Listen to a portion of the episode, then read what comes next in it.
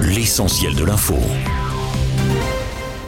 Prudence si vous prenez le volant, la circulation est largement perturbée ce vendredi sur l'ensemble du territoire et notamment sur un bon quart nord-ouest du pays. Bison futé voie orange en Bretagne, pays de la Loire et dans le nord. Pire, ainsi j'ose dire, demain samedi, c'est toute la métropole qui passera au rouge dans le sens des départs avec l'une des journées les plus chargées de l'année. Les contrôles ont d'ailleurs été renforcés. Autre vigilance, les grosses chaleurs persistent au moins jusqu'à demain selon les dernières prévisions de Météo France et les Alpes-Maritimes sont toujours en alerte orange canicule. Une chaleur toujours très marquée sur l'extrême sud-est du pays, je cite en particulier la nuit Attention, une cinquantaine de départements sont également placés en vigilance jaune pour le même phénomène, mais aussi aux orages et ou au vent violent. La nuit de jeudi à vendredi a été relativement calme selon les mots du ministre de l'Intérieur Gérald Darmanin ce matin. À l'occasion de ce long week-end du 14 juillet, 97 personnes ont été interpellées à travers le pays la nuit dernière, tandis que le nombre de dégradations et de véhicules brûlés est en baisse par rapport à l'année 2022. On apprend aussi que trois policiers ont été blessés. Ce soir encore, 130 000 policiers gendarmes sont déployés partout en France. Sept ans après l'attentat du 14 juillet 2016 sur la promenade des Anglais à Nice. 86 roses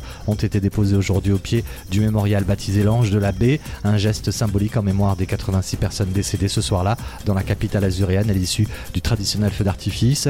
Comme chaque année depuis l'attaque au camion, les noms des victimes ont été un à un prononcés et 86 bougies ont été allumées avant une minute de silence. Et puis en bref, au Vernet, les recherches sont terminées, mais Émile, ce petit garçon de deux ans et demi, porté disparu depuis une semaine dans les Alpes de Haute-Provence, reste introuvable. Pourtant d'importants moyens ont été mobilisé depuis six jours, mais l'enfant n'a laissé aucune trace, semble-t-il, de sa disparition. Enfin, sport et tennis, on connaît l'affiche de la finale dame du tournoi de Wimbledon. 11 Jabber affrontera demain Marketa Vondrouzova. La Tunisienne a sorti hier la numéro 2 mondiale Arina Zabelenka après l'élimination d'Edina Svitolina. Aujourd'hui, chez les hommes, Carlos Alcaraz est opposé au russe Daniel Medvedev et le serbe Novak Djokovic affronte Yannick Sinner. Studio News, l'essentiel de l'info.